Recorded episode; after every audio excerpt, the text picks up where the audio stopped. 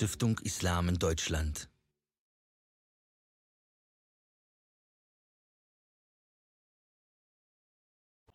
Bismillahirrahmanirrahim.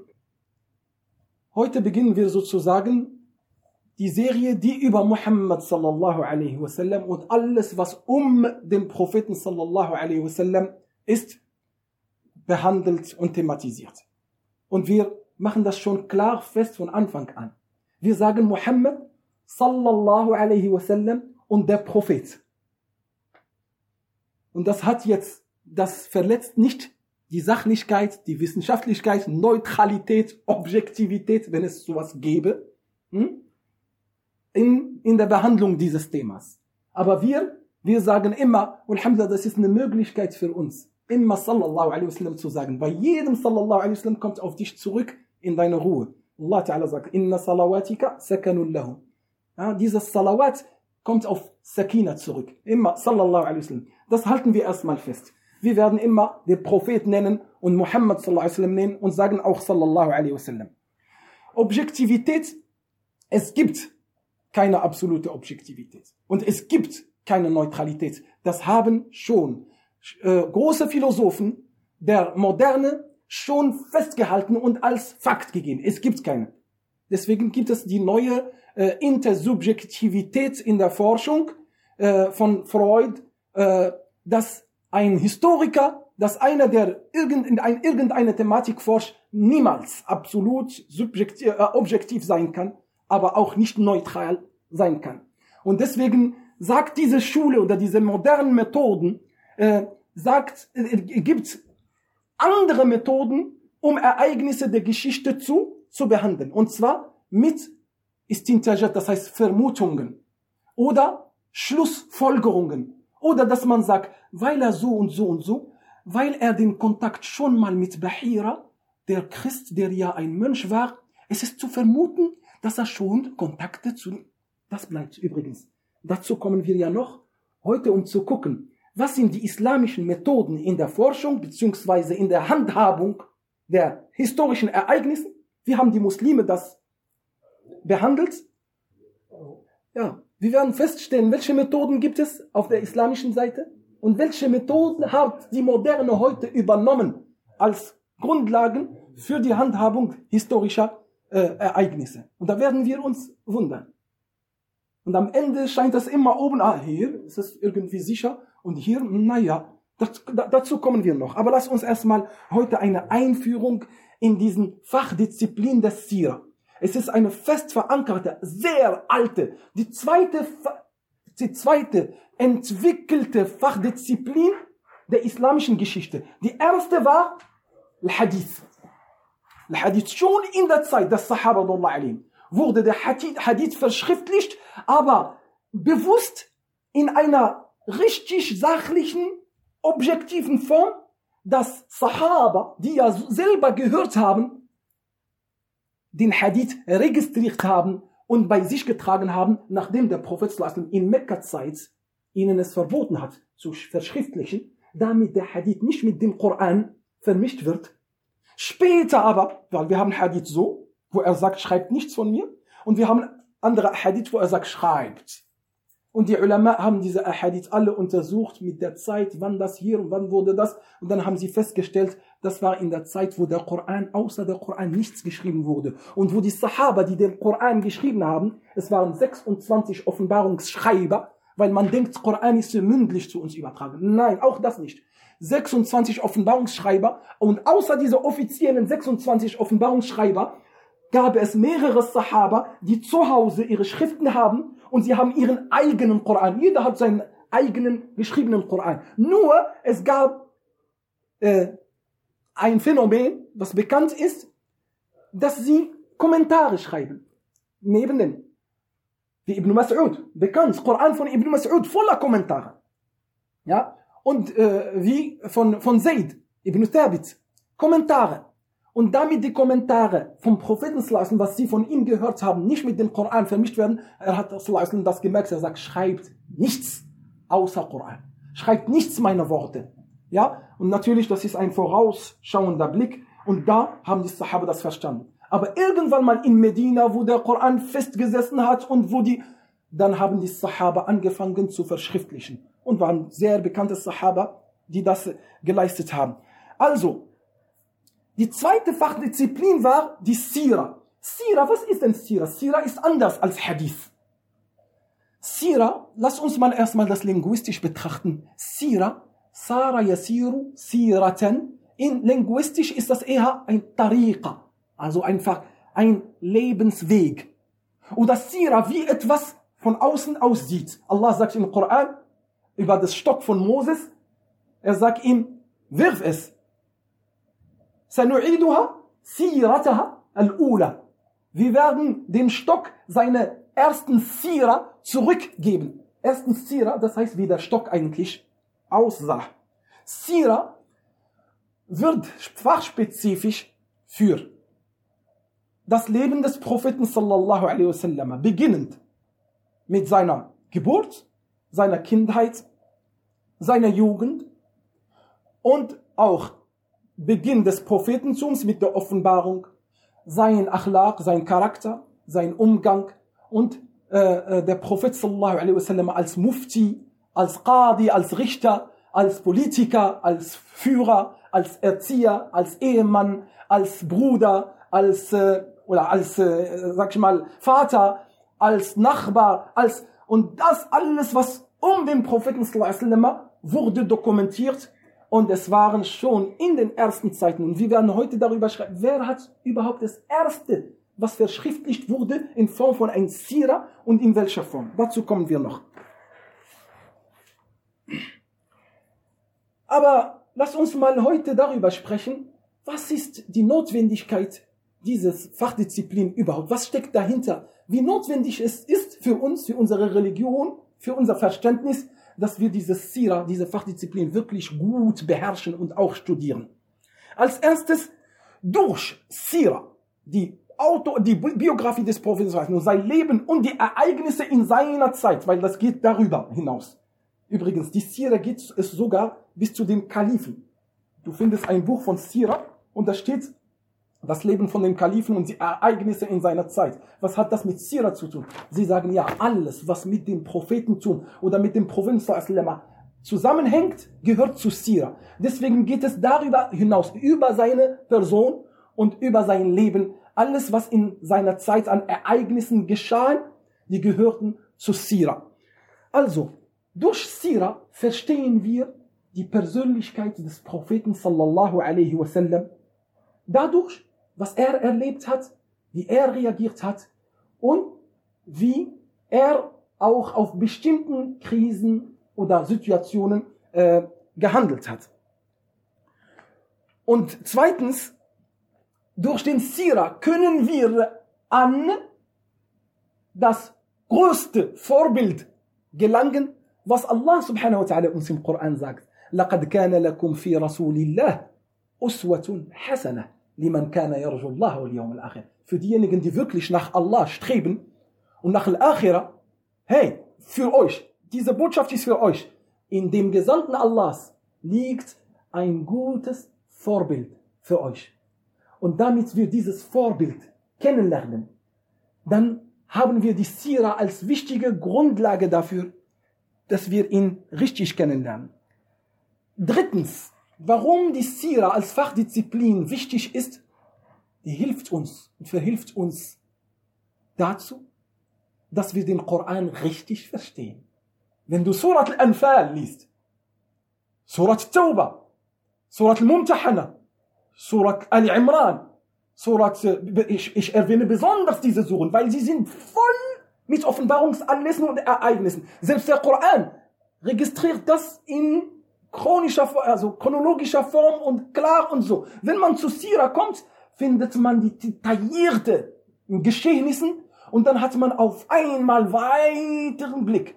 Und hier haben wir ein großes Problem von denjenigen, die leider über den Koran etwas ihr Senf sozusagen geben wollen, ohne dabei Umfassendes dabei zu haben, wenn du über den Koran redest. Wenn man liest, zum Beispiel haben wir gestern gerade erzählt, الذين قال لهم الناس إن الناس قد جمعوا لكم فاخشوهم diejenigen zu denen die wenn ich das Wort wirklich übersetze diejenigen zu, zu, zu denen die Menschen gesagt haben, hey, die Menschen haben für euch sich ausgestattet für den Krieg. Passt auf, sie werden euch vernichten.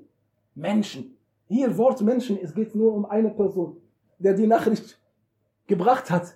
Hey, die Mekkaniten kommen mit 1000 Soldaten und sie sind voll ausgestattet und sie waren nur 300. Hier alleine den Begriff Menschen, dass du denjenigen sagst, äh, Mohammed Abdusam, und sagst, hey, du, du, du, du, du machst Mist da. Was ist bei den Menschen? Weil es heißt in Surat Tauba, فإذا انسلخ الأشهر الحرم فاقتلوا المشركين حيث وجدتموهم وخذوهم واحصروهم واقعدوا لهم كل مرصد فإن تابوا وأقاموا الصلاة وأز... آية 5 von Surat Tauba, die problematisch, problematischer Vers. Wenn die fünf die Schutzmonaten zu Ende sind, dann tötet die Götzendiener da, wo ihr sie findet. Na klar. Wenn du aber das nicht zu, mit dem Sira verbindest, diese, die Götzendiener, es geht hier nur um einen Stamm, der Friedensbruch, also der Friedensabkommen abgebrochen hat und sie haben auf die Muslime sozusagen, sie haben den Angriff angefangen, den der Kontext vorne und nach hinten erzählt genau darüber, was in der Sira ist.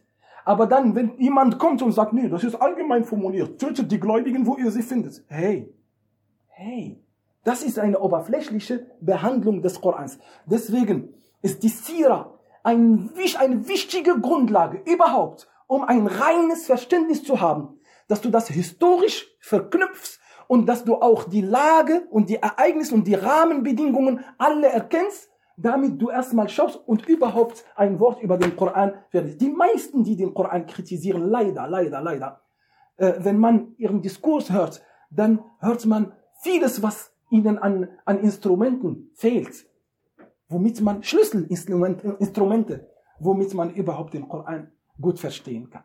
Und von daher, ich habe euch ein paar Suren genannt. Ohne Sira kannst du diese, also mit Sira, also nicht ohne Sira kannst du sie nicht verstehen. Doch, wenn du so scharfsinnig bist, dass du aufpasst und du weißt, wo du aufpasst, kannst du. Aber mit Sira, mashallah, hast du einen klareren Blick dafür. Nummer vier. Durch Sira haben wir die allgemeine, also ein, ein, ein, ein, ein, ein Wissen über die islamische Kultur, über das soziale Leben, über die Rahmenbedingungen, über die historischen äh, Begebenheiten haben wir das, so dass wir versuchen, den Koran auch, auch in seinem Kontext, auch wie man es auch sagt, hermeneutisch zu lesen. Dass wir das in seinem Kontext nehmen. Es ist für uns wichtig für, für Verständnis. Deswegen, dadurch lernen wir deren Sitten. Was ist Sitte? Was ist Religion? Deren Kultur, deren Denkweise, deren Mentalität, wie sie drauf waren, wie sie auf bestimmten Phänomenen eingestellt waren. Sache von Frau, Sache von, äh, äh, weiß ich nicht, Kriege, so von Friedensabkommen. Wie, wie, wie gehen sie damit um? Durch Sira lernen wir genau solche Sachen, um überhaupt, um überhaupt zu verstehen, wie es mit diesen Menschen damals war.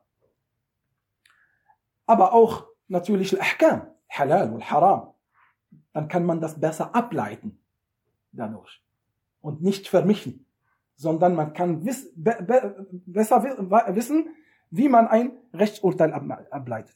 Und fünftes, die Notwendigkeit auch dahinter. Wir haben aus der Sira folgendes, dass wir Modelle entnehmen können. In der, also,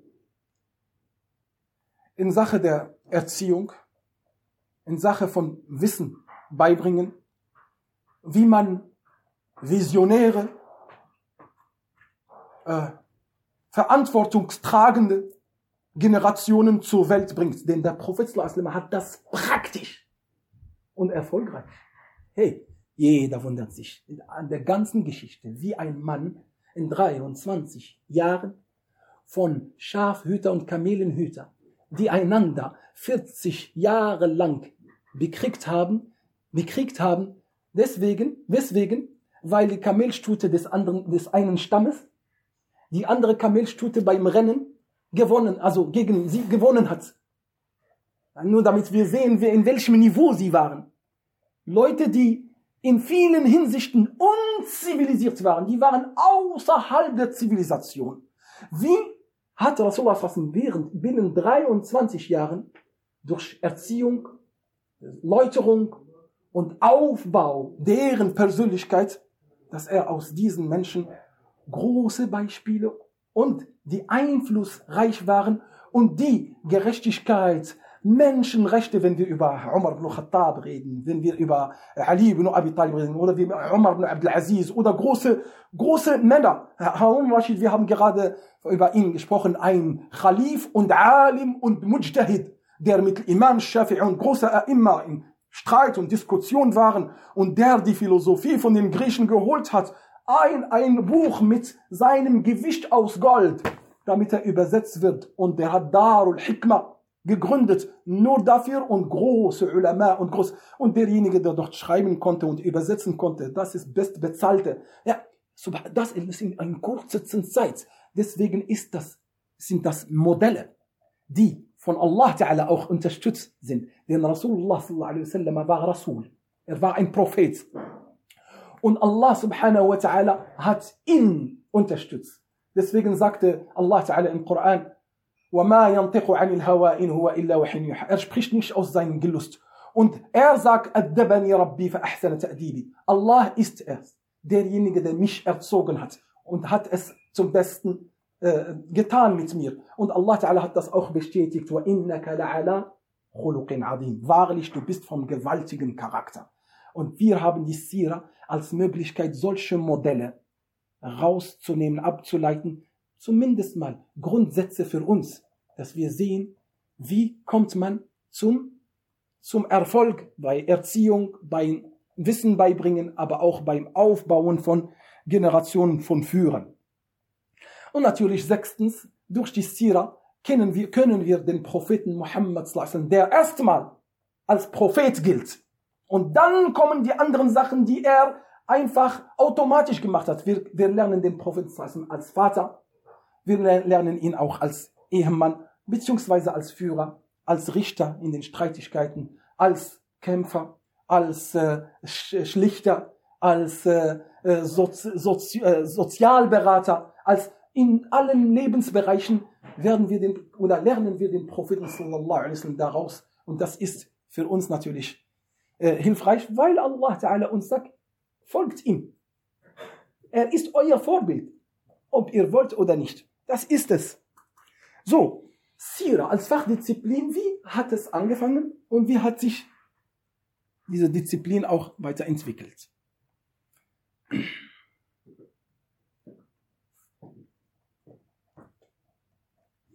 Also, als erstes durch die Sira. Passt auf, was ich euch sage. Die Sira war der Grund und die war die Tür dass die Muslime oder anders gesagt die Araber erstmal die Tür zu der Wissenschaft, was heute die Geschichte, dass sie Historiker zeugen. Sira als Fachdisziplin war die direkte Tür für die Geburt großer Historiker für diese Umma, die die Geschichte dokumentiert haben nach den besten feinsten Methoden der Dokumentation. Wie? Erstmal, der Prophet war ein verehrter Mann in dieser Umma. Und jeder wollte sozusagen, hatte die Ehre, über diesen Mann zu erzählen. Wir werden sehen, warum hatte man dann diese Ehre. Dann kamen die Muslime und sie haben gesehen, hey, wir, hier reden wir über den Propheten Muhammad sallallahu alaihi wasallam, der Prophet von Allah. Und hier müssen wir sehr, sehr aufpassen, was wir schreiben. Insbesondere, weil sie alle, die ganze Umma, hat einen Hadith von Generation zu Generation geerbt. Es gibt nur ein paar wenige Hadith, die die Tawatur-Stufe erreicht haben. Tawatur ist die höchste Stufe der Überlieferung. Das ist nicht Einzelne, die zu Einzelnen überliefern, sondern das sind Gemeinschaften, Gruppen, ganz große Gruppen über 100, 150, 500, 700, die selber jeden einzelnen von ihnen überliefert zumindest drei, vier Leute von seinen Umgebung, wenn nicht Hunderte, die zu seinem Vortrag oder zu seinem Unterricht kommen. Und das geht auch so weiter.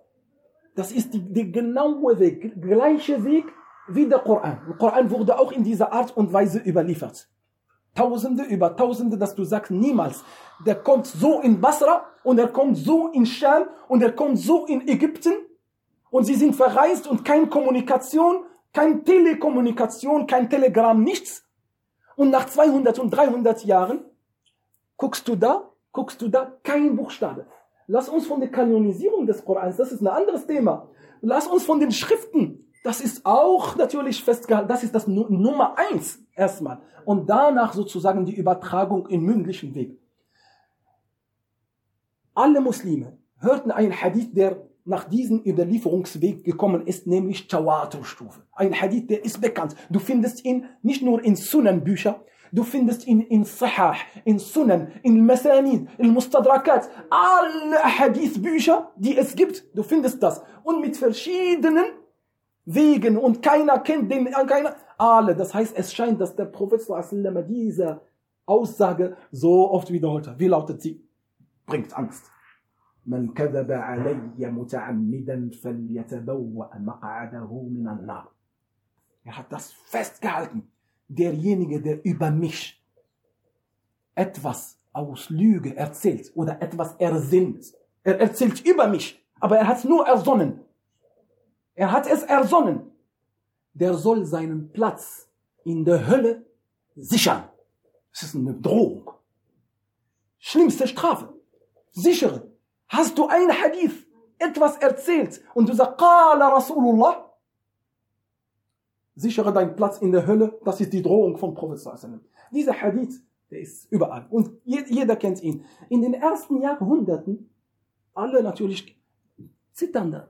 Und wir gucken, wie sie mit dem Hadith umgegangen sind. Wir werden das sehen. Aber genau die Sira des Propheten, weil sie mit seiner Person ist, wurden Methoden entwickelt, wie man überhaupt ein Ereignis und eine Information über den Propheten registriert. Und dann haben sie natürlich das festgehalten. Auch in der Sira kann man filtern, weil da sind die Ketten. Jeder, der erzählt, er erzählt durch eine bestimmte Kette. Äh,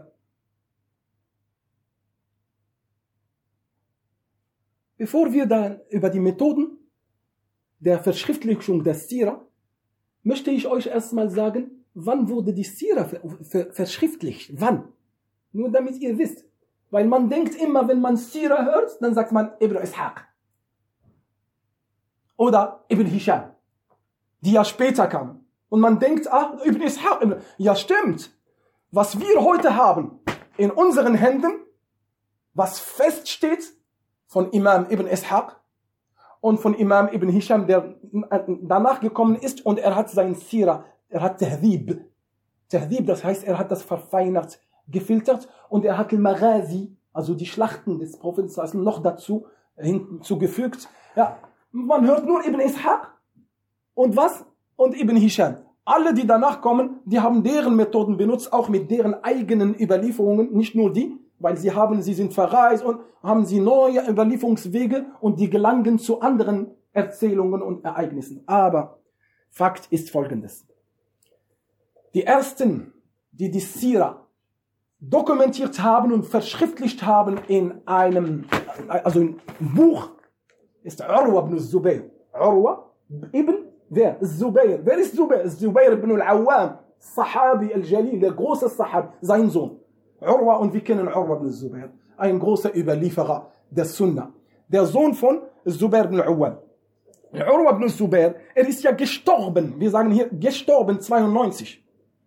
Gestorben 92 von Hijra. Er hat Sira des Propheten sallallahu alaihi wasallam und er wohnte ja in Medina und in Medina waren 10.000 Sahabi, die mit dem Propheten alles Mögliche erlebt hat und er war nur am Sammeln.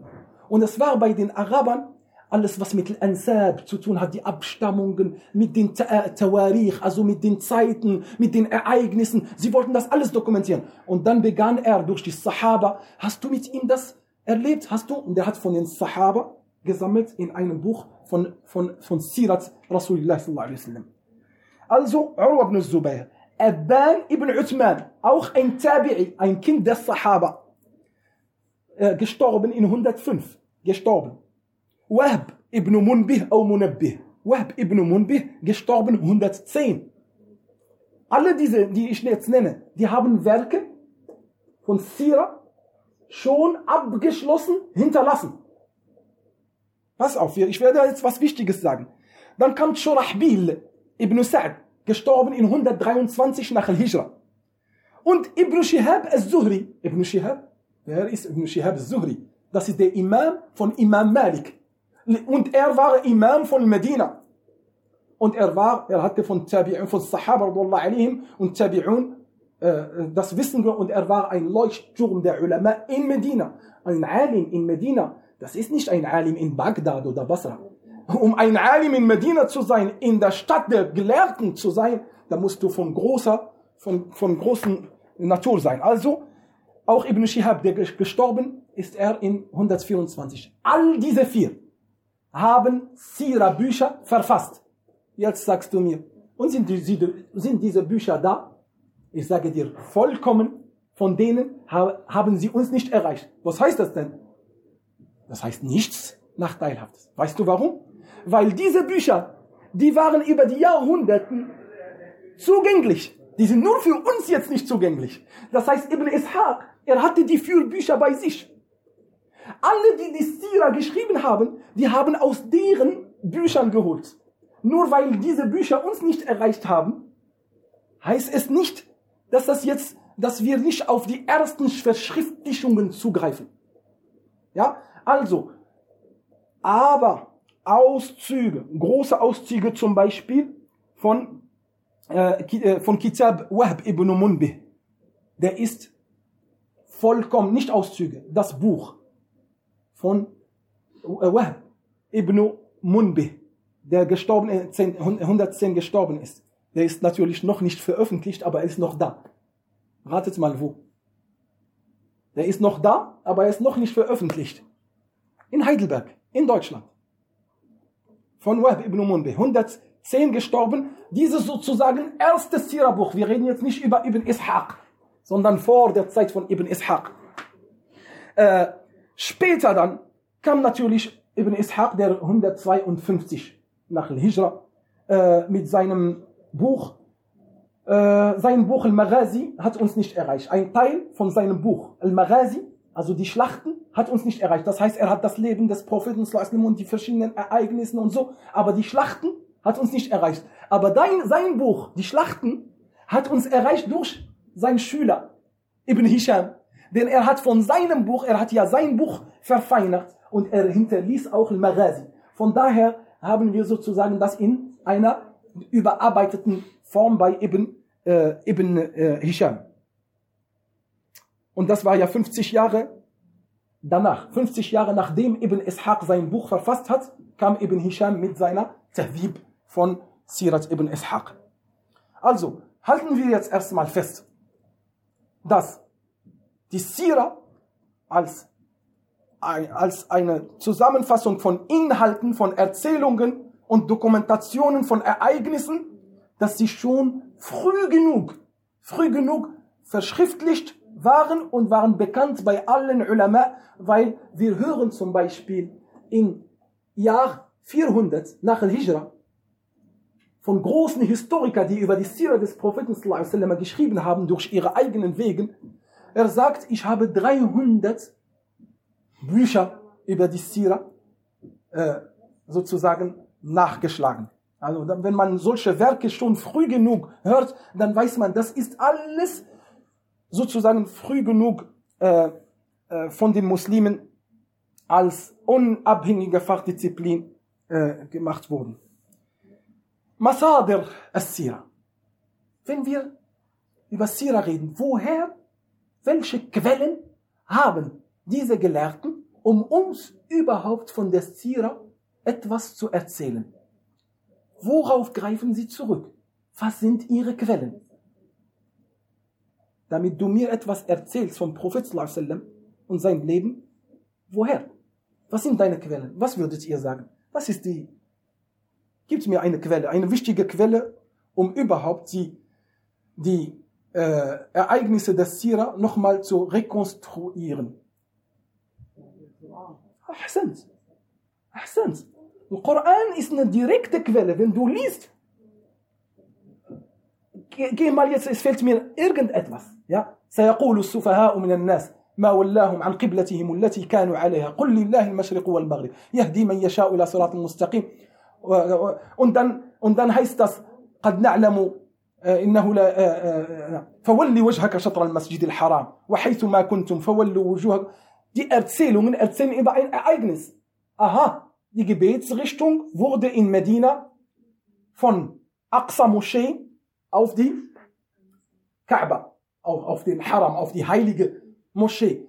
Oder wenn wir erzählen, wenn, also irgendetwas, das sind Erzählungen, nur der Koran ist kein Buch der Historiker, ist kein historisches Werk. Und Koran ist kein Buch der Wissenschaft und Geografie und Biografie und Chemie. Koran kommt für einen anderen Kontext. Er, er kommt für die Lehren, für die Erziehung, für die Läuterung der Seelen.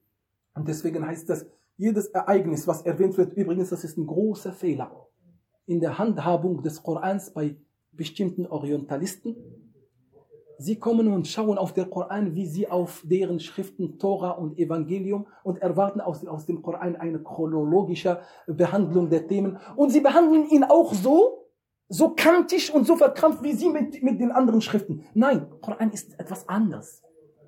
Koran kommt nicht um sowas zu werden. Koran interessiert sich gar nicht für die Zeiten, für die Namen und für die Orten. واسألهم عن القرية التي كانت حاضرة البحر إذ يعدون في السبت إذ تأتيهم. Frag, frag sie nach der Stadt, die am Meer lag. Und dann erzählt er über die Geschichte.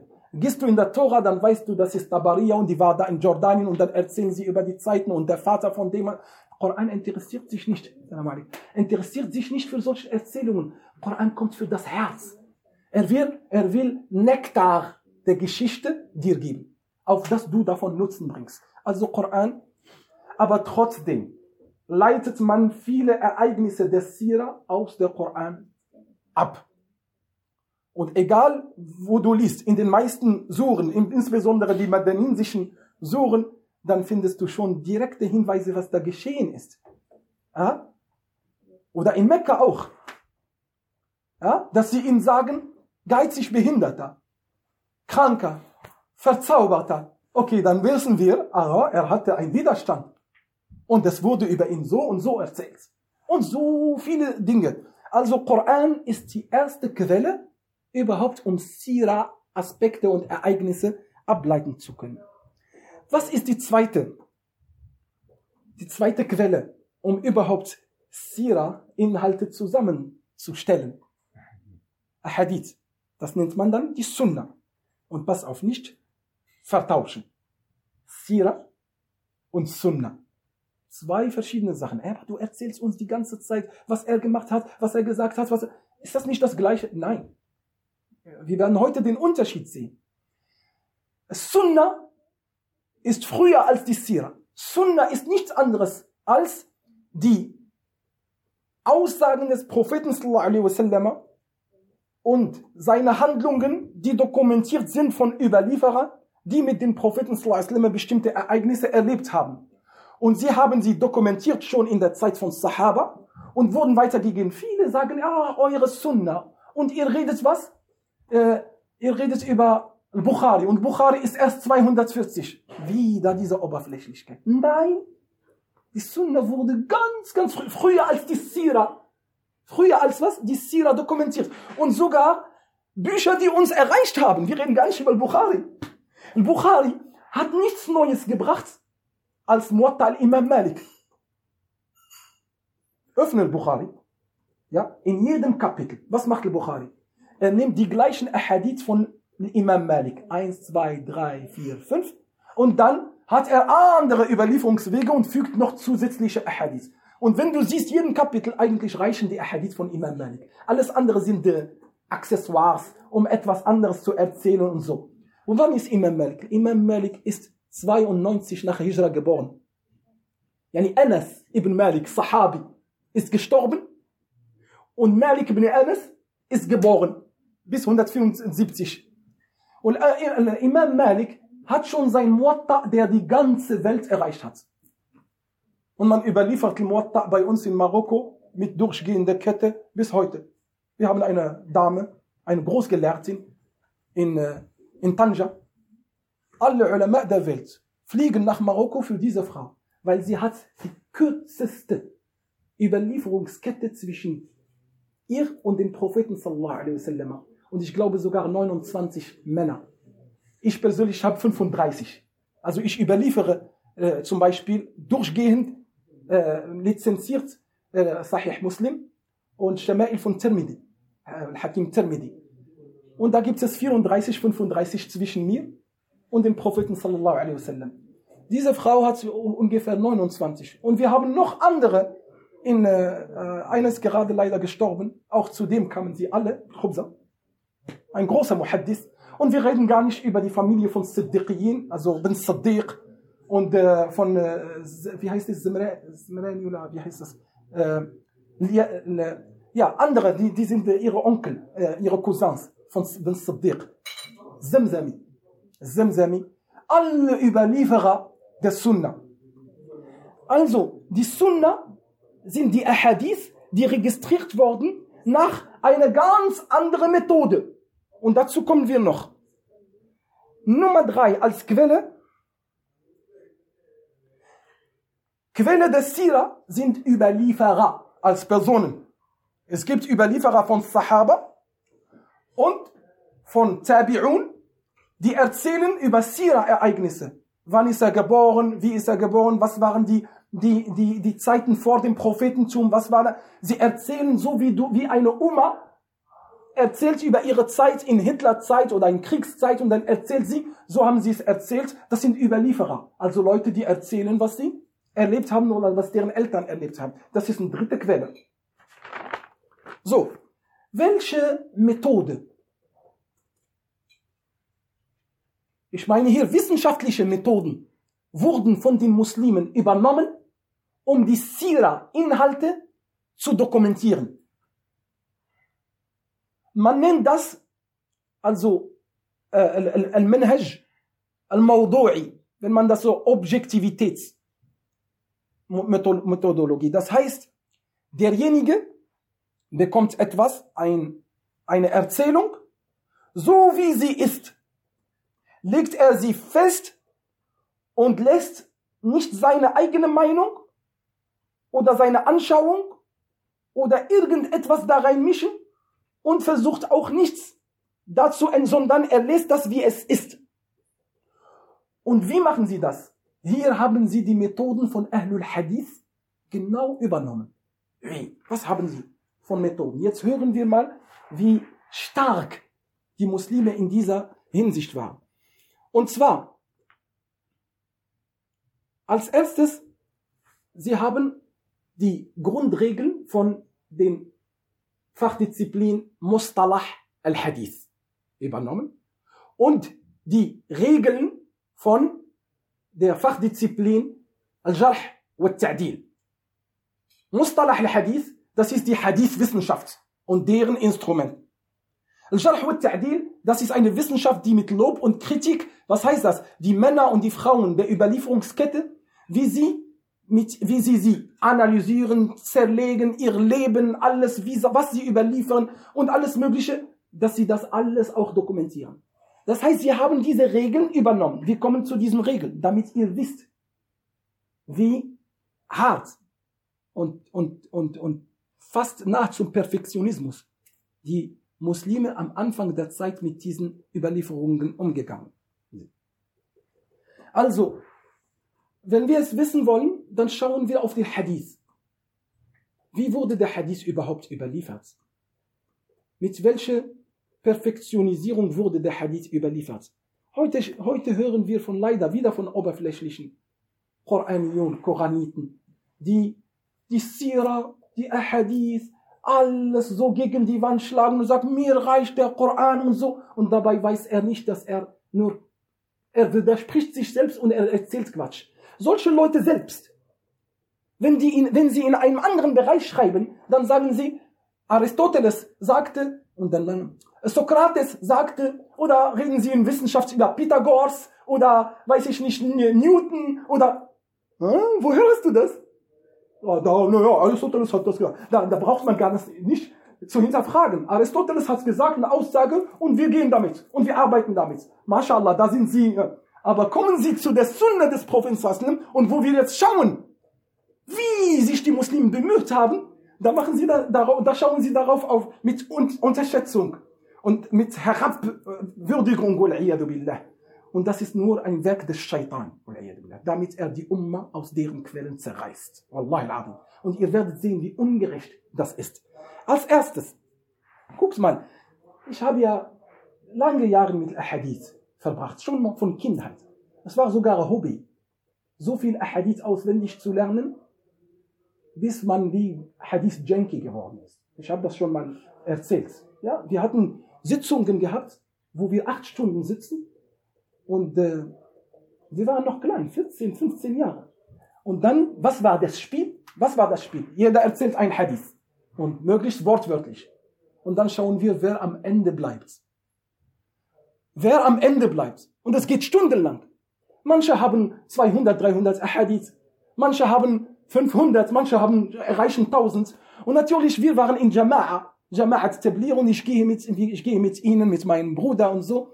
Und ich war auch für sie so ein kleiner, aber der passt, man passt auf mich auf. Der, der stört, der ist ein Nervensäger. Ja, der stört mal ein bisschen.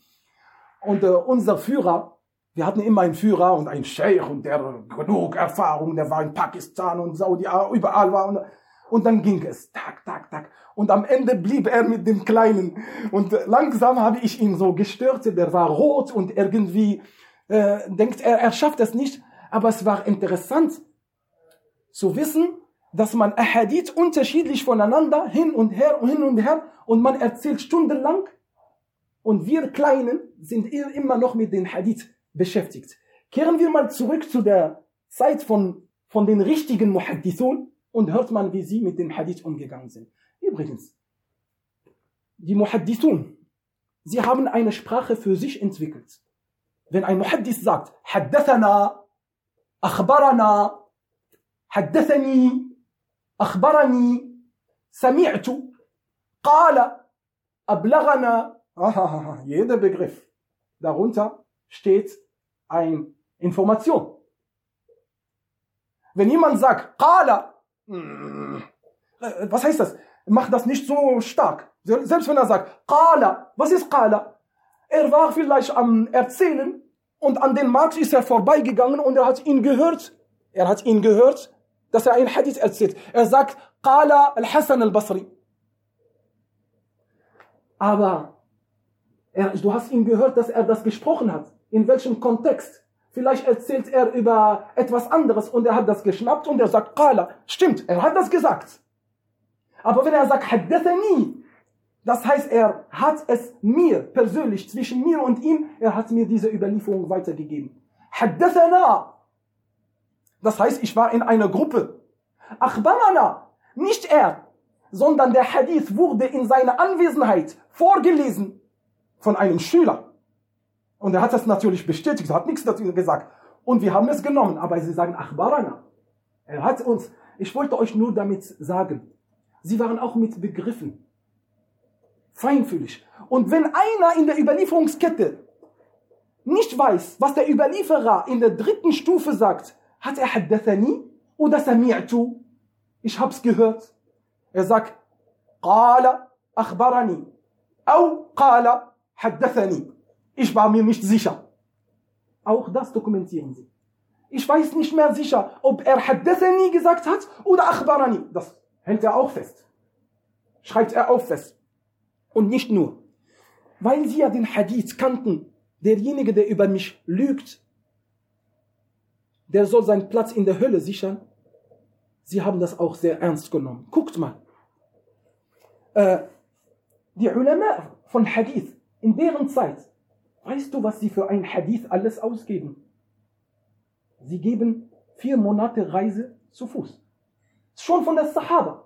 Abdullah ibn Jabir habe ich letzte Woche erzählt bei der Predigt. Abdullah ibn Jabir ist Er hat eine Kamelstute gekauft und sich ausgestattet für drei Monate Reise und hat sich auf der Reise gemacht bis und hat drei Monate gedauert. Und dann hat er Anis ibn Abdullah, einer von den Sahaba, er war Gouverneur noch, und dann hat er ihm gesagt, ich habe gehört, dass du einen Hadith vom Propheten sallallahu alaihi wasallam überliefert, den ich nicht habe. Und ich möchte es von dir hören. Er sagt ihm, komm erst mal, erhol dich. Ich sage, ich erhole mich nicht. Gib mir mal, komm mal Wasser, kein Wasser. Ich möchte den Hadith. Und dann hat er den Hadith genommen, hat gebetet und sich erholt. Zurück. Sie machen hunderte und tausende Kilometer für einen einzigen Hadith. Hier heute können wir ja tausende Hadith lesen und dann zack, zack, zack, zack. Und dann kommt ein Koranit und sagt, nee, ich nehme kein Hadith. Einer, der macht vier Monate lang, damit er ein Sahabi erreicht und ein Hadith von ihm. Abu Hatim al-Razi, einer von den Großen, der ist der Imam von Bukhari selbst. Der ist der Imam von Bukhari selbst. Abu Hatim al-Razi, er erzählt, er sagt, ich habe 1000 Farsach. Weißt du, was ein Farsach ist? Sechs Kilometer. Sechs Kilometer. 1000 Farsach, 6000 Kilometer. Zu Fuß. Sieben Jahre lang war er auf Reise. Wofür? Hadith sammeln. Und sie gucken nach den kürzesten Kette. Weil je kürzer, desto qualitativer. Je kürzer, desto qualitativer. Die Leute in Basra, sie haben von Sahaba gehört. Oder von Tabi'in Hadith gehört. In Basra. Und was machen sie? Sagt, فَمَا كَانَ يَكْفِينَا إِلَّا أَن نَذْهَبَ إِلَى الْمَدِينَ Das hat uns nicht genügt. Wir gehen trotzdem nach Medina um die Quelle des Hadith zu haben, um den kürzesten Weg. Je kürzer, desto qualitativer. Deswegen Imam Malik. Wie viele gibt es zwischen Imam Malik und Rasulullah? Imam Malik, عن أبي الزناد عن الأعرج عن أبي هريرة oder نافع عبد الله بن عمر بوف نافع نافع عبد الله بن عمر عبد الله بن عمر صحابي مالك نافع عبد الله بن عمر Das heißt, er hat einen Mann zu Sahabi, zwei Männer bis Rasulullah. Und was hat er? Er hat 15.000 Ahadith dokumentiert. Und dieser Mann war sowas von, von gottesfürchtig und ehrfürchtig. Wenn, wenn er nur irgendetwas in seinem Herz, nee, lieber weg damit. Nee, lieber weg damit.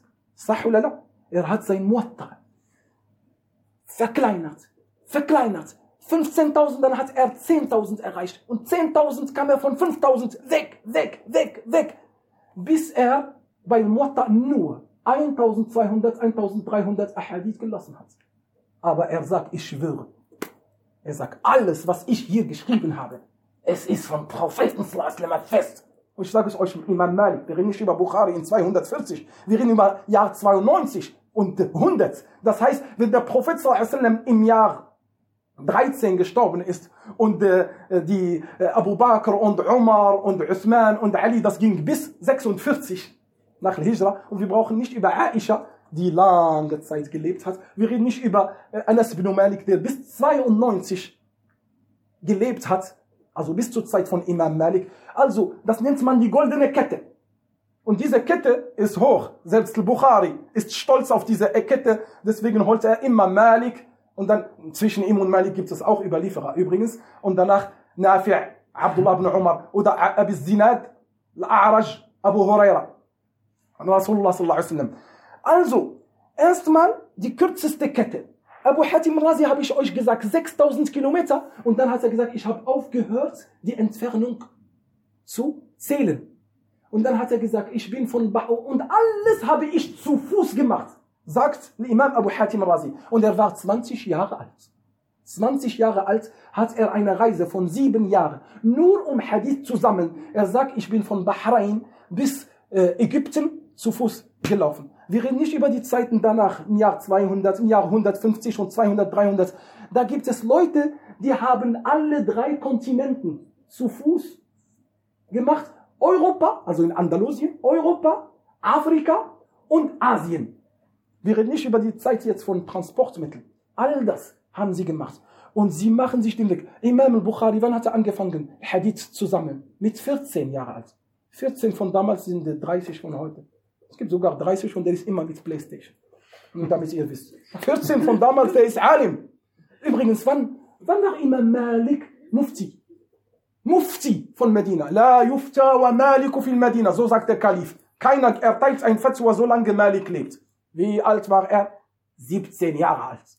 Boah, 17 Jahre alt. Imam Malik hat das Wissen von Fuqaha Sab'a. Sie sind bekannt. Die, die sieben, die sieben Fuqaha. Sieben. Sieben Stück in Medina. Man sagt, die ganze Wissen von Medina, wenn man dieses Wissen in ein Fangbecken holt, dann ist das nur in diesen sieben Leuten. Nur. Die haben das ganze Wissen von Überlieferungen, von Fatawa, von, Abd, von Umar und von den Sahaba, auch die Fatawa, wie sie gerichtet haben. Alles in allen Lebensbereichen, ob das Erbrecht oder Eherecht oder Handelsrecht, alles Mögliche in den sieben. Und Imam Malik, man sagt, das ganze Wissen von den sieben floss wo? Bei Imam Malik rein. Nur damit ihr wisst. Diese Ulama haben den Hadith für uns gesammelt. Wie haben sie das gemacht? Guck mal. Abu Ayyub al-Ansari, er ging von Medina bis Ägypten für einen einzigen Hadith. Sa'id ibn al-Musayyib, er sagt, in kuntu la asiru al-ayyam wal layali fi talab al-hadith al-wahid. Ich habe Reisen von Nächten und Tagen verbracht für einen einzigen Hadith. Bisr ibn Abdullah al-Hadrami. Er sagt, in kuntu la arkabu ila al-Misr min al-Amsar fi al-Hadith al-wahid li asma'a. Er sagt, ich verreiste von Ländern zu Ländern für einen einzigen Hadith. Abu al-Aliya al-Riyahi, das sind alle große Hadith-Gelehrten. Er sagt, كنا نسمع الرواية عن رسول الله صلى الله عليه وسلم ونحن في البصرة فما نرضى حتى نركب إلى المدينة فنسمعها. Sie suchen immer den kürzesten Weg. Er sagt, wir haben ein Hadith und der Überlieferungsweg ist authentisch, aber solange der andere Überlieferer noch im Leben ist, wir bestehen darauf, dass wir zu ihm verreisen, damit wir den kürzesten nehmen. Sie waren stolz auf die Kürze des Hadith. Äh, und dann kommen wir zu deren Methoden, wie sie den Hadith genommen haben. Erstmal, es gibt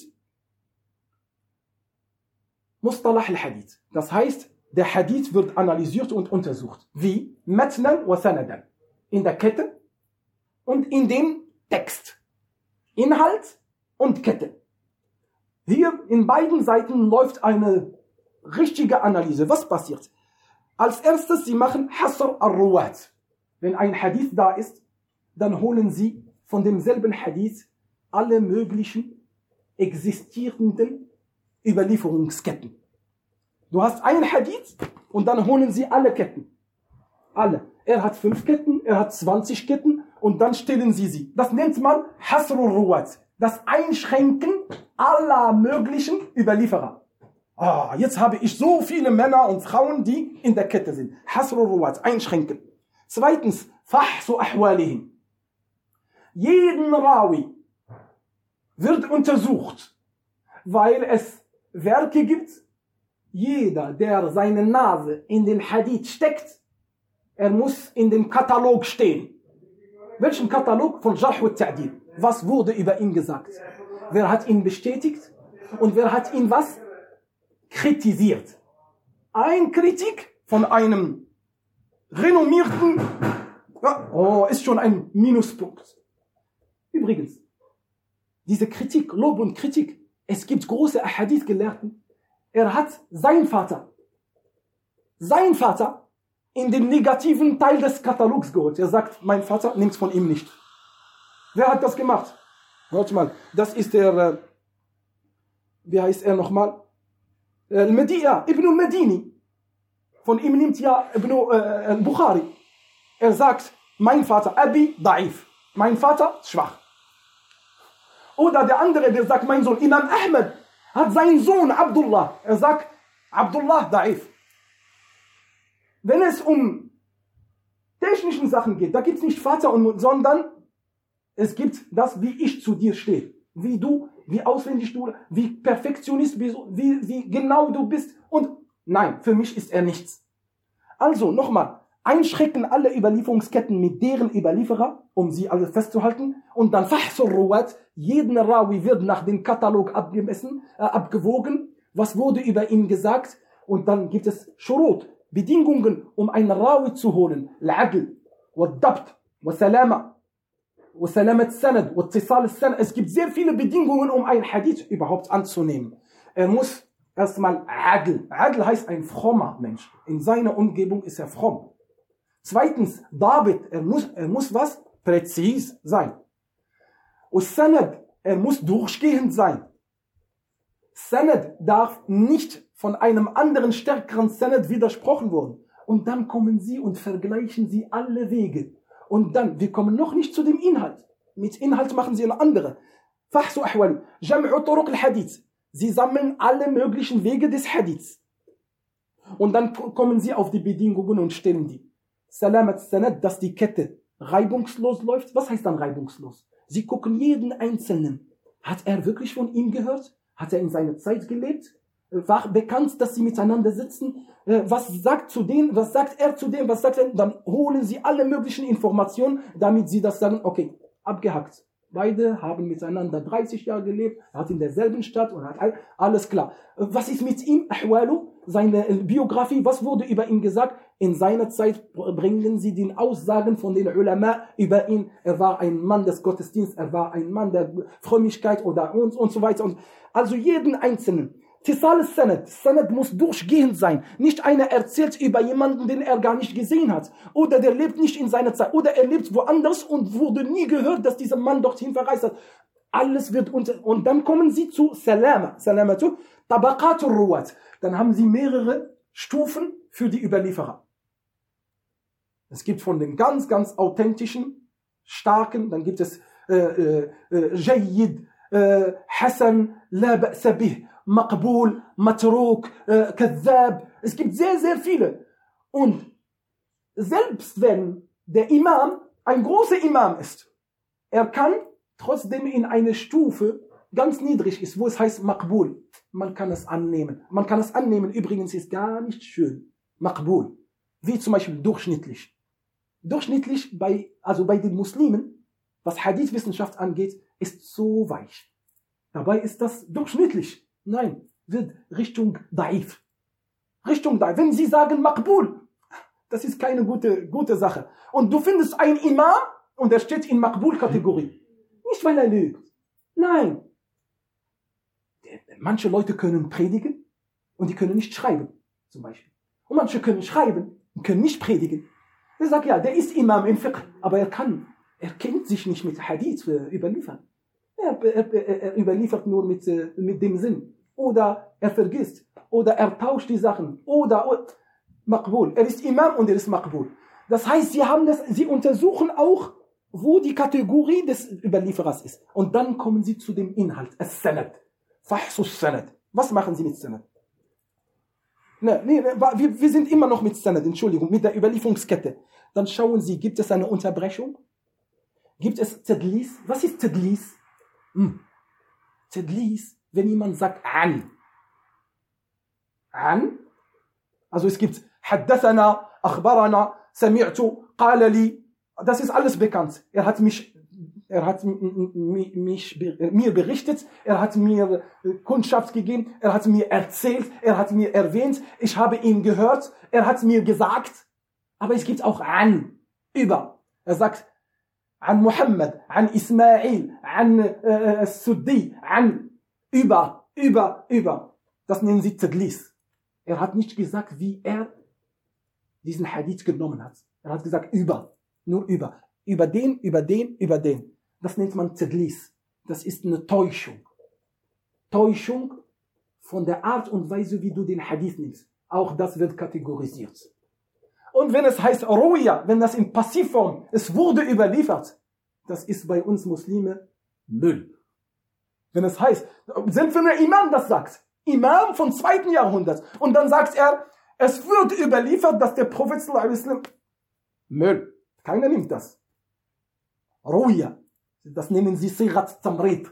Sirat Tamrid. Oder wenn er sagt, Balagani, mir ist die Kunde gekommen, dass Rasulullah sagt, hallo, hallo, nicht so. Selbst wenn du Imam Malik bist. Und übrigens, Imam Malik steht in seinem Buch Watta Balagani. Er hat Balagat. Balagani, anna Rasulullah wasallam das und das getan hat. Aha, Du hast vorhin gesagt, dass Imam Malik 1200 Ahadith sicher hat. Ja, sicher. Und diese Balagat von Imam Malik, sie wurden danach von mehreren Gelehrten mit durchgehenden Ketten und verschiedenen Ketten durchgezogen bis Rasulullah sallallahu Er aber, er weiß, dass dieser Hadith vom Prophet sallallahu kommt. Deswegen sagen sie Balagat Malik, Sahiha. Aber von Malik. Wir reden nicht über ihn. Balagat Malik, die sind Sahiha. Selbst wenn er sagt Balagani, mir ist die Nachricht zu, zu mir gekommen. Na, aber in den normalen Ruwat, selbst wenn er ein großer Imam, Balagani, weg damit. Nur damit ihr wisst, wie eine Überlieferung überhaupt festgehalten wird. Dann, Al-Qalb. Al-Qalb heißt, sie tauschen. Manchmal tauscht man etwas. Oder Al-Idraj, wenn jemand seine eigenen Worte in der Sache reinbringt. Auch das untersuchen sie. Wie? Das ist eine Wissenschaft für sich. Wir können, inshallah, irgendwann mal eine Reihe über Mustalah al-Hadith, um da reinzubohren, um genau deren Instrumente zu analysieren, wie sie damit umgehen. Al-Idtirab, wenn etwas äh, fragwürdig ist. Hm? Da kommen sie und bringen sie alle Überlieferungen. Und dann, sagen, dann schauen sie hier, wie wurde das formuliert, wie wurde das hier formuliert, wie wurde das formuliert. Und dann versuchen sie daraus zu dem Eigentlichen zu kommen. Und wer könnte weich sein und wer könnte derjenige sein? Und weil sie alle Männer kennen, dann kategorisieren sie dann dadurch Männer als weich und andere als stark und präzise. Und dann schauen sie in Metten, Al-Matn, das heißt Inhalt. Du hast die Überlieferungskette übrigens. Sahih al-Bukhari, er hat nicht behauptet, dass die Ahadith Matnen vom Inhalt Sahih sind. Nein, er sagt Sahih al-Bukhari ist Sahih in der Kette. Und Sahih in der Kette heißt nicht Sahih in dem Matn, in dem Inhalt. Weil die Kette, die kann richtig sein, aber so wie es ist, muss nicht so wie Rasulullah gesagt hat. Deswegen kommen die Ulama und untersuchen auch den Matten. Wie? Wie kristallisieren sie das heraus, was eigentlich Rasulullah gesagt hat? Auch da haben sie eine Vorgehensweise. Lafdan wa ma'nan. Sie schauen, ob das mit Sinn übertragen wurde oder ist das schon wortwörtlich oder nahe zum Wort zum Propheten. Es gibt sogar Ulama, sie haben die Sprache des Propheten auswendig. Übrigens, selbst wir Kleine, mach mal Auge zu und hört mal, man kann heute die Sprache des Propheten kennen, die ist bekannt. Und derjenige, der sich mit der Sunna beschäftigt, er kennt die Sprache des Propheten. Und er war keiner, der, der so, äh, der kaut die Rede und redet und redet. Wenn immer, wenn du ein Hadith, lange Hadith siehst, und da kam ein wüssten Araber und er sagt ihm, was willst du? Und dann erzählt, oh, ist nicht von Rasulullah. Er hat nicht viel geredet. Und seine Worte waren immer inhaltsvoll und kompensiert und kurz. Und die Ahadith, die es gibt, ich sage es nicht, das sagen die ersten früheren. Mehr als 15.000 Ahadith hat uns nichts erreicht vom Propheten Übrigens, Alhamdulillah, dass wir sowas haben. Wir haben die Ehre. Keine Umma, weder von den Christen, noch von den Juden, noch von den asiatischen Ideologien und Religionen, hat das, was die Muslime haben. Ihre Idole, sie haben Buddha und sie haben so, sie wünschen sich Überlieferungs, durchgehenden Überlieferungsketten, nur ein, ein Bruchteil haben sie nicht. Selbst die Christen. Ich meine, denkst du, dass die Bibel jetzt mit durchgehender Kette? Alhamdulillah, ich kann sagen, jetzt, Sheikhi hat mir lizenziert mit Namen und dann gehe ich mit der Kette bis Rasulullah sallallahu alaihi wasallam, bis Jibril und dann lese ich, قال رسول الله قال جبريل قال Allah und dann fange ich Bismillah ar-Rahman ar-Rahim, Alhamdulillah Rabbil Alamin, ar-Rahman ar-Rahim. Und dann überliefere ich den Koran aus, auswendig bzw. durchgehend. Davon gibt es heute, heute, ich sage nicht Tausende, es ist schon Millionen in der islamischen Welt, die den Koran mit durchgehender Kette schmeißt all diese Korane und verbrennt sie alle und so weiter und so. Es gibt Millionen, die mit durchgehenden Ketten und fest verankert und die überliefern den Koran wortwörtlich bis Rasulullah. Gib mir eine Umma, die sowas hat. Allahu Akbar. Sagt mal, fühlt ihr nicht diese Ehre? Fühlt ihr nicht, dass wir etwas Besonderes haben? In dem Hadith ist es noch, da waren sie so giftig, wenn es darum geht, weil sie wissen, es waren Lügner. Als die Eroberungen waren in Asien und und in Byzant und so. Natürlich viele kamen unter den Deckmantel des Islam und manche haben so gezeigt, und die ihnen waren Heuchler und sie wollten Sachen reinpflanzen, um das Bild des Propheten zu schlecht zu machen, um schlechte Dinge einzuführen. Und da kamen Verrückte und äh, Analpha, also Toren und schlimmen Leute und haben rein. Und deswegen waren sie sehr giftig, sogar mehr als der Koran. Warum? Der Koran hat sie beruhigt. Weil der Koran ist von Allah Ta'ala unterstützt. Der geht in Wellen ganz automatisch. Aber im Hadith waren sie giftiger. Und deswegen kein Hadith kommt einfach. Kommen wir zu den Metten. Al-Metten ist anderes als Sanad. Inhalt. Da schauen Sie erstmal Tahaquq min al-Lafd wal-Ma'na. Sie schauen, um zu untersuchen, ist da dieser Hadith mit Sinn oder wortwörtlich übersetzt. Können Sie das festlegen? Ja, können Sie. Wie? Ja, Sie haben ja den Hadith in verschiedenen Wegen. Und dann haben Sie zum Beispiel 20 Wege, verschiedene Wege. Und dann hast du von den 15, 20 Wege fast den gleichen Wortlaut. Und dann hast du bei fünf ungefähr gleich, aber das verändert und das verändert. Das, das untersuchen Sie, um zu gucken. Oder wenn Sie 15 Hadith-Wege haben und jeder formuliert das anders, der da und der da und da, sagen Sie, das ist, der Hadith hat uns nur mit Ma'na, nur mit Sinn erreicht. Also sie untersuchen Lafd wal Ma'na. Danach, sie schauen nach den Metten im Inhalt. Ist das in zusammengefasster Form oder in voller Form überliefert worden? Auch das können sie feststellen. Auch das können sie feststellen. Dadurch, dass sie alle Hadith äh, gleichzeitig untersuchen. Sie schauen natürlich in dem Hadith, dass das nicht im Gegen oder im Widerspruch zu authentischen Überlieferungen steht oder zum Koran. Weil Koran ist da oben. Und authentische Überlieferungen, die viel sind. Diese, und da kommt ein Hadith. Okay, das ist eine einzelne Überlieferungskette. Dann legen sie das gegen was? Gegen die authentischen Hadith. Um zu schauen, besteht er die Prüfung, dieser Hadith, besteht er die Prüfung? Wenn er gegen Hadith spricht, die authentisch sind und vielfach, selbst wenn die Kette authentisch ist, was machen sie damit? Sie schmeißen das gegen die Wand. Sagen, was, wer bist du denn überhaupt? Dass du sowas erzählst, selbst wenn deine Kette stimmt. Aber das ist seltsam, was du da erzählst. Übrigens seltsam, Shaz, das ist eine Kategorisierung von Hadith Sahih. Es gibt in Bukhari Hadith von der Kette her authentisch.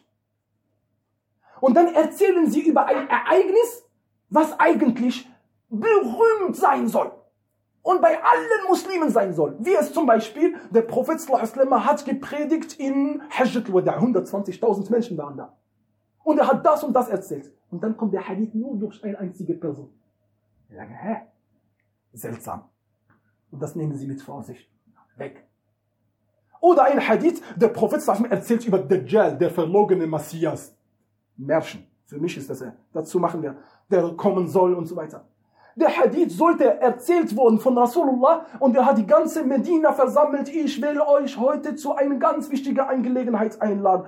Eine schlimme Sache, die größte Versuchung aller Zeiten. Und schlimmer als diese Versuchung gibt es gar nicht. Und, so. und dann erzählt über Messiah Dajjal. Und dann kommt das von einem Einzelnen. Dabei waren alle eingeladen. Wir sagen seltsam. Sahih, ist das Sahih? Ja, Sahih. Aber seltsam. Auch das wurde, wurde was? Untersucht und klassifiziert. Adam Ta'arud, er darf nicht in Widerspruch sein von Hadith. Er darf auch in Wider nicht, auf gar keinen Fall, in Widerspruch zum Koran. Was Koran? Koran ist Berg und du bist ein kleines Steinchen. Gibt's nicht. Bei Imam Malik, er hat noch zusätzlich etwas. Der Imam Malik, er sagt Amal Ahl al-Medina. Die Praxis von den Einwohnern Medinas. Was ist das? Da kommt einer, Hadith von Abu Huraira in Irak, dann erzählt Al-Adhan in der Zeit des Propheten sallam, soll so sein. Übrigens in allen Nahen Osten, überall. Leider ist Al-Adhan mit viermal Allahu Akbar, Allahu Akbar, Allahu Akbar, Allahu Akbar. Worauf basieren sie? Auf Hadith. In Bukhari und in Muslim. Aber Imam Malik sagt, was ist das und Quatsch? Geh weg damit. Sagt Imam Malik, schmeißt Sahih Hadith? Ja. Sagt, selbst wenn Abu Huraira das gesagt, ja. Weg damit. Warum? Er sagt, Amal, Ahl Medina, die Praxis der Medinenser. Was ist das? Er sagt, hier, wir reden hier über 30.000, 100.000 Menschen in verschiedenen Dörfern mit deren Moscheen. Ich bin in 92 geboren und seit der Zeit des Propheten all diese Moscheen sagen Allahu Akbar, Allahu Akbar zweimal. Jetzt sollen, sollen wir tausend über tausend weglassen wegen eins über eins? Nur weil es deine Kette stimmt? Heißt nicht. Weil das ist etwas, was fest verankert ist. Die können nicht alle die Religion Allahs verändern in Adhan. Und dann machen sie eine Konferenz. Und dann sagen sie, heute machen wir Adhan ab jetzt zweimal. Geht nicht. Also logisch. Deswegen die Praxishandlung. Auch hier die Ulama. Sie kommen und schauen genau. Sie schauen den Hadith. Einer ist gegen den. Hm. Beide sind authentisch. Beide sind von höchstem Kaliber der Authentizität. Aber der spricht gegen den. Was machen sie?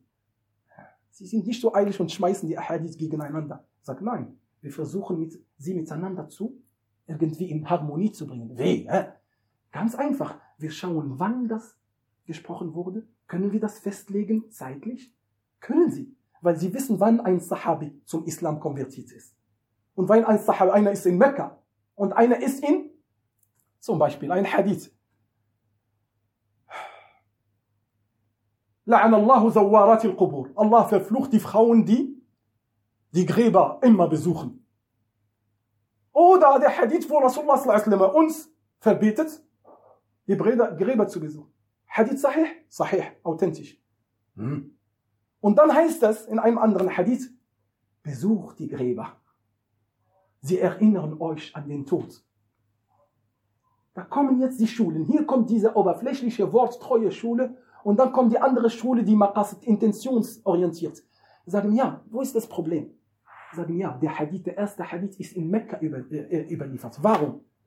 Das war die Zeit von Götzendienst. Die Menschen waren noch nah mit der Verehrung von Gräbern und Götzendienst und besonders wenn jemand gestorben ist und alles was mit Gräberverehrung, Rasulullah wollte es zumachen, bis der Glaube festsitzt und wenn sie, erst wenn sie verstehen, was ist eigentlich Allah. Ja, und später wo der Islam feststeht, wo der Glaube feststeht, wo Schirk weggeschmissen wurde. Er sagte, ich habe euch zuvor verboten, die Friedhöfe zu besuchen. Jetzt aber besucht sie. Oder einer sagt, ich habe Rasulullah sallallahu alaihi wasallam niemals beim Trinken stehen gesehen. Oder Aisha kommt und sagt, nein, Rasulullah hat nie die Hand einer Frau berührt. Okay? Dann kommt ein anderer, auch Überlieferungsweg, was authentisch ist. Der andere verneint und der andere bejaht. Einer sagt, ich habe es nie gesehen. Der andere sagt, ich habe es gesehen. Was machen wir? Ja, du hast es nicht gesehen, das ist dein Problem. Aber er hat es gesehen. Ja? Deswegen hat sie geschworen, La wallahi ma massat yadu Rasulullah Nein, bei Allah, niemals hat die Hand des Propheten die Hand einer fremden Frau berührt. Zainab sagt doch, bei der zweiten Hijra, von den Frauen, die aus Medina kamen, ja, aus Mekka kamen, die zwei, die zwei Welle, die kamen, sie haben das in einem Eimer gemacht, Rasulullah hat seine Hand und alle haben ihre Hände und dann, und nicht nur, wir haben ein Hadith, wo Frauen, die Probleme haben, sie kommen zum Prophet und nehmen seine Hand, bitte erledige mir diese Sache. Und sie sagt, sie lässt seine Hand nicht los, erst wenn er ihr hilft. Und wenn er ihre, ihre Angelegenheit auch in Bukhari überliefert. Dann sagen die, aha, also da versuchen wir was zusammen, das zusammenzubringen. Sie, dann schauen sie, Nasikh wal Mansukh. Ein Hadith kann einen anderen Hadith abrogieren. Was der Prophet sallallahu alaihi wasallam früh gemacht hat, später hat er es gemacht. Oder Hadith Sahiha, aber der Prophet hat das nicht aus religiöser Hinsicht, sondern einfach aus Geschmack. Er hat etwas nicht gegessen. Er, er mag das nicht. Er mag keinen Knoblauch, er mag kein, äh, so bestimmten Sachen mag er nicht. Er mag keinen Dopp. Also ich weiß nicht, wie diese Echse oder wie heißt das, wie, wie Krokodil, aber klein. Ich, ein Text, das ist so, das, das ist groß, aber nicht wie Krokodil. Damals haben die Araber das gegessen. Er sagt, ich mag das immer nicht. Noch. Also, ne, äh, essen sie immer noch. Ja, ja bei euch in Saudi. Ja. Stimmt, stimmt. In Saudi-Arabien ist das eine, Delikatesse sogar. Rasulullah wollte das nicht. Da kommen sie und dann sagen, das ist jetzt authentisch. Hier hat er gesagt, das heißt, es ist haram. Oder Dinge, die er aus Natur äh, gemacht hat. Dann sagen sie, khuluwul matn min al-uyub. Al-matn an sich, der Inhalt darf kein Mangel beinhalten. Mangel sprachlich, etwas, was der Prophet eigentlich nicht benutzt, oder etwas, was widersprüchlich ist, oder etwas, was sinnlos ist. Wenn die Sonne untergeht, sie geht übernachten. Wo? Unter dem Thron Allahs. Bis sie nächsten Tag wieder zu euch zurückkommt. Nein, nein, sie ist in, in Australien, Monsieur. Sie ist nicht unter dem Thron Allah. Sie ist nur auf der anderen Seite. Sagen sie, okay, Hadith, Sahih, Metten, seltsam. Seltsam. Wir schauen, dann haben wir ein Problem. Manche Hadith nennt man Mawquf. Mawquf, das heißt gestoppt auf Sahabi. Und manche heißen Marfu'. Und manche heißt, Marfu' heißt, der geht bis zum oberen, zur oberen Stufe, nämlich zu Rasulullah Wir haben hier ein Problem, dass Ahadith reingeschlichen sind, unbewusst, die eigentlich von Abu Huraira überliefert wurden. Und die Überlieferer, weil sie, sagen wir mal, sieben oder acht Stück, irgendeiner, statt dass er sagt, Qala Abu Huraira, er sagt, an Abi Huraira, Qala Qala Rasulullah. Dann ist auf einmal das, was Abu Huraira gesagt hat, ist von Rasulullah. Und er, Abu Huraira erzählt manchmal auch Quatschsachen. Wirklich. Wie diese Sache. Total Quatsch für, von den Überlieferungen selbst. Weil Abu Huraira, er hat ja bei, bei äh, äh Ka'b al-Quradi, er hat bei den größten Gelehrten der Juden die Tora und die Psalmen und die Schriften der Juden auswendig gelernt. Auswendig. Und Rasulullah hat uns erlaubt, überliefert über die Kinder Israel. Sie sind ja unsere Geschwister. Überliefert. La haraj. Hadithu an Bani Israel. Wala haraj. Er hat es erlaubt. Aber er hat nicht gesagt, wenn ihr das überliefert, weist das auf mich. Nein. Der Koran und Sunna sind die Maßstäbe. Alles, was von ihnen kommt, wird hier durchgefiltert. Wenn er die Prüfung nicht, nicht besteht, wir schmeißen mit der Überlieferung gegen die Wand. Tut mir leid. Aber deren Überlieferungen sind auch hochinteressant manchmal. Besonders historisch. Und ich finde es wunderschön, wenn ich die Alte Testament lese. Oh, welche Freude ich habe. Was ich an Aspekten sammle. Interessant, aber nicht alles überliefert. Und hier finden wir Ahadith in Bukhari, die sind über Abu Huraira, aber die wurden marfu'a auf Rasulullah und dann erzählt er so, so ein Quatsch, dass die Sonne übernachtet unter dem, und dann fragt sie, darf ich jetzt aufgehen? Ja, du darfst aufgehen, geh mal wieder zurück, nach dem Motto. Das ist, und die gleichen Ahadith findet man in den Schriften der Juden. Manchmal sogar wortwörtlich. Wortwörtlich, wie zum Beispiel ein Hadith von, äh, von, von Dajjal. Dajjal, der Messias. Er sagt, regne, dann regnet es. Hör auf zu regnen und trockne aus, dann trocknet es aus. Kommen, die, dann ruft er die Schätze der Erde, kommt raus, kommt raus. Dann fliegen sie wie die Bienen hinter ihm. Die gleichen Formulierungen finden wir was? Bei den Juden und Christen. Aber durch die Überlieferungskette sind sie in Bukhari gelandet. Aber guck mal, Bukhari, Woma adraka mal Bukhari. Es reicht für die Ehre von Bukhari, dass er von den 6000 Ahadith 25, 70, 70 davon, die sozusagen in dieser umstrittenen Bereichen liegen. Allahu Akbar, das ist ja eine, eine Ehre für ihn, dass er sowas hat. Ich wollte euch damit sagen, dass all diese Methoden, all diese Instrumente, die ja für den Hadith gelten, Stellt euch mal vor, in der Historisierung des Sunna, der, der, der Sira, wurden die gleichen harten Methoden angewendet. Zeig mir bitte Historiker, der modernen oder von später oh, oder von früher, die sowas haben in deren Sachen. Nein, gibt es nicht. Gibt es nicht. Das ist wirklich eine Besonderheit für diese Umma, nur für uns. Die Sira beziehungsweise die Sira erstmal und dann kommen Ghazawat und dann Siyar und dann Tarajim, die Autobiografien und alles. Selbst über Männer, nicht Rasulullah die wurden danach immer auch durch Kette übersetzt. Auch sogar Bücher, die verfasst werden, weil Bukhari, jetzt ist ein Buch. Ja, wer sagt uns denn, dass Bukhari wirkliche? Ja, wir sagen auch, Bukhari wird mit Kette überliefert. Auch Muslim wird mit Kette überliefert und bewahrt. Und ich habe ja die Kette ja durch Muslim. Also ich, ich, ich fahre durch Muslim und Imam Suyutika vorher. Gehen so, so, so und dann kommt man durch Muslim. Das heißt, diese Sachen ist eine, sind Besonderheiten für, für die äh, Sira des Propheten Und dann schauen sie nach dem Hadith, um ihn zu kategorisieren. Sahih, Hassan und was? Oder Da'if. Und dann gibt es bei Sahih auch mehrere Stufen. Sahih, Jayyid, Jiddan, Jayyid. Und dann kommt das Hassan und dann sagen sie äh, äh, Sahih und Shadh und so. Dann gibt es Unterkategorien und dann nehmen sie jeden Hadith in einer bestimmten Kategorie.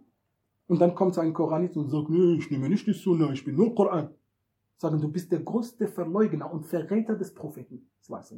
Statt dass du dich darüber freust und stolz bist, dass du Erbe von ihm. Allah, weißt du, du hast Informationen von ihm erhalten und dann schmeißt du sie weg.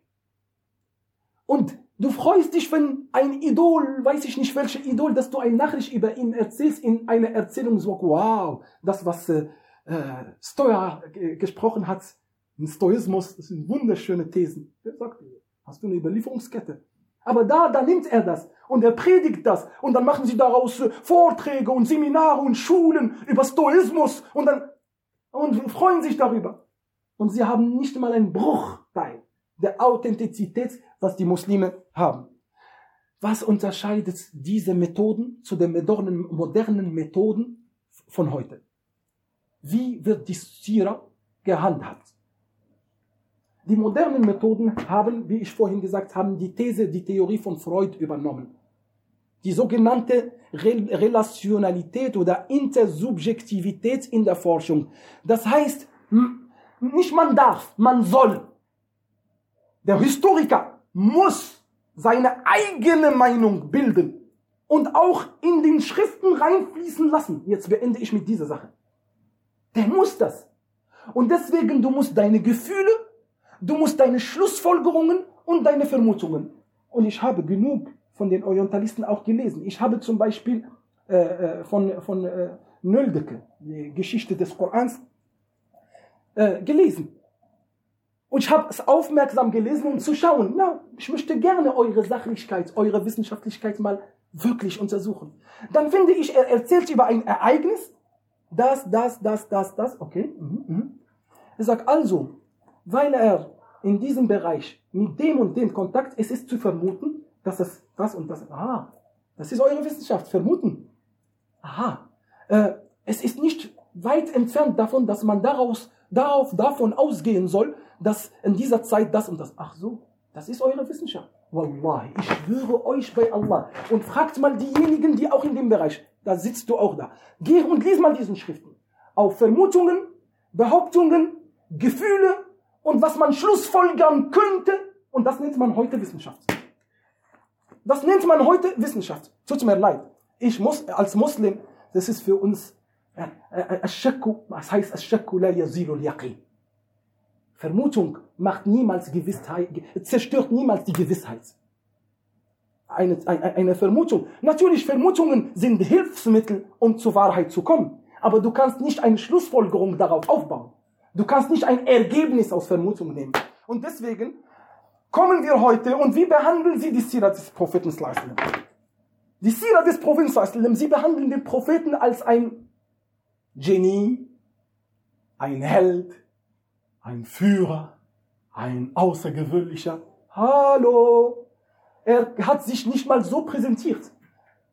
Er hat sich als Prophet Gottes, der die Offenbarung von dem Himmel bekommen hat, und er kommt und sagt, meine Botschaft ist, euch von der Hölle zu retten und zum Paradies, und ich behaupte, ich bin von Gott und so. Was kommt derjenige, der moderne Historiker?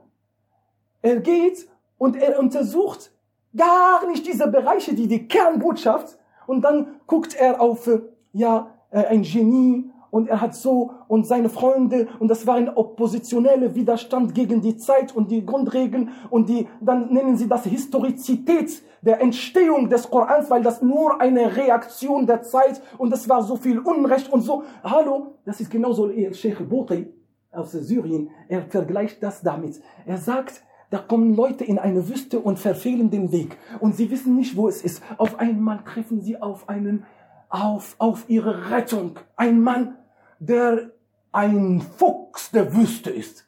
Und er weiß jede Ecke und jeden. Er sagt, ihr seid bei mir richtig. Mein Leben ist in der Wüste. Ich kann euch sagen, wohin. Das, das, das, das, das, das, das. Bis sie zu ihrem Ziel kommen. Als sie im Ziel kommen, wollten sie über den Mann reden. Über natürlich, was erwartet man? Über sein Wissen und wie er die Techniken der Orientierung findet und wie er Norden von Wissen und wie er, dann beginnen sie zu erzählen, wie er, äh, welche, welche Kleidung er trägt, welche Farbe und wie er redet und wie schön er redet. Und das alles nennen sie, das ist die Sira des, von diesem Mann. Hallo, der Hauptteil habt ihr verfehlt. Also, derjenige, der die Sira des Propheten als moderner Wissenschaftler untersuchen möchte, der soll bitte schön ruhig davon ausgehen, ausgehen, davon, ruhig davon ausgehen, dass ein Prophet sei. Und untersuche genau diese Aspekte. Er sagt aber, das ist nicht die Neutralität äh, und die Wissenschaftlichkeit. Ich sage, ha, bist du wirklich neutral? Deine Ausgangssituation, dass er kein Prophet ist. Dein Ausgangspunkt ist, er ist kein Prophet. Und das ist bei dir fest verankert. Und deine ganze Arbeit richtet sich nur, nur dahin, dass du das dahin lenkst. Alle Ereignisse des Sira. Ob es Wunder, Wunder, du findest bei ihnen in deren Sira-Bücher, wie Hussein Heikel, der Hayat Muhammad, der hat sich ja beeinflussen lassen von den Orientalisten, da findest du kein äh, Mu'jizat, die Wunder, Karamat, diese göttlichen Sachen, die Rasulullah sallallahu alaihi wasallam bekommen hat. Alles nicht. Alles rationalisiert, alles nach deren Maßstäben und nach deren Filterung. Dann sagen sie, ihr habt das alles verfehlt. Wo ist das Problem an Wissenschaftlichkeit, dass du auch davon ausgehst, dass er Prophet ist? Ja, ich bin ja ungläubig. Ich bin ja Atheist. Ich hasse sogar den Glauben. Dann willst du, mal, äh, willst du ihn mal untersuchen nach Prophetentum und nach, kannst du es gar nicht. Ja? Und deswegen ist es wichtig, dass wir schauen, welche Maßstäbe. Die Maßstäbe hier sind auf Vermutungen basiert und auf Schlussfolgerungen von eigenen Gedanken und deren Einflüsse von deren Umgebung. Nicht mehr, nicht we weniger. So, ich beende damit. Äh, zum Beispiel, du findest ja Tayr Ababil, die, diese große Vögel, die Abrahas Herrscher mit Steinen geworfen haben. Jeder Stein hat den Körper von demjenigen verbrannt und so. Weg damit. Weg damit. Äh, sie wollen kein Wunder, äh, äh Wunder erzählen. Wir kommen natürlich, wenn wir, die Sira des Propheten, wir behandeln sie so, wie sie ist. Und übrigens, es gibt Sira Sahiha, Munaqqaha, ich erzähle euch nicht Sira von irgendetwas. Auch Ibn Hisham und auch Ibn Ishaq, da gibt es auch Katastrophen. Nicht ich habe sie als Katastrophen bezeichnet, sondern die Gelehrten deren Zeit. Das heißt, es gibt gefilterte Sira. Und wir werden inshallah in dieser Reihe die authentische Sira, nur, nur was authentisch ist, weitergeben. Und damit wir auf jeden Fall die Hand darauf legen und sagen, da, da sind wir bei Rasulullah angekommen. Also, der Prophet hat sich vorgestellt als Prophet, dass er die Offenbarung von Allah subhanahu wa ta'ala bekommen hat. Deswegen sollen wir auch ihn dadurch kennenlernen. Aber alle anderen Sachen kommen auch dazu. Wir werden ihn kennenlernen als Politiker auch. Aber das war nicht der Hauptteil. Wir werden ihn auch kennenlernen als Richter. Er hat auch als Richter gearbeitet. Aber auch als Sozialarbeiter. Ja? Und er hat auch als äh, äh, äh, Vater, als Ehemann. Und das werden wir auch sehen, aber auch allgemein in seinem Charakter und was er, was uns alles erreicht hat von seiner Zeit. So, das أقول قولي هذا. Inshallah gehen wir dann nächste Woche äh, mit einer anderen Sache und zwar, warum die arabische Halbinsel? Warum hat Allah Ta'ala für die Botschaft der Ende der Zeit und für die letzten Propheten und für das, was die, für die ganze Menschheit für immer gelten wird, diese arabische Halbinsel gewählt. Wir werden darüber erzählen, wie war die arabische Halbinsel, was war da und was sind die Geheimnisse hinter dieser Umma. Da werden wir uns wundern, wir haben schon das miteinander besprochen. Äh, der Boden war außergewöhnlich für so eine Botschaft. Und welcher Boden? Das, ich lasse euch dann gespannt darauf. Barakallahu fikum. Jazakumullah khairan für die gute Aufmerksamkeit.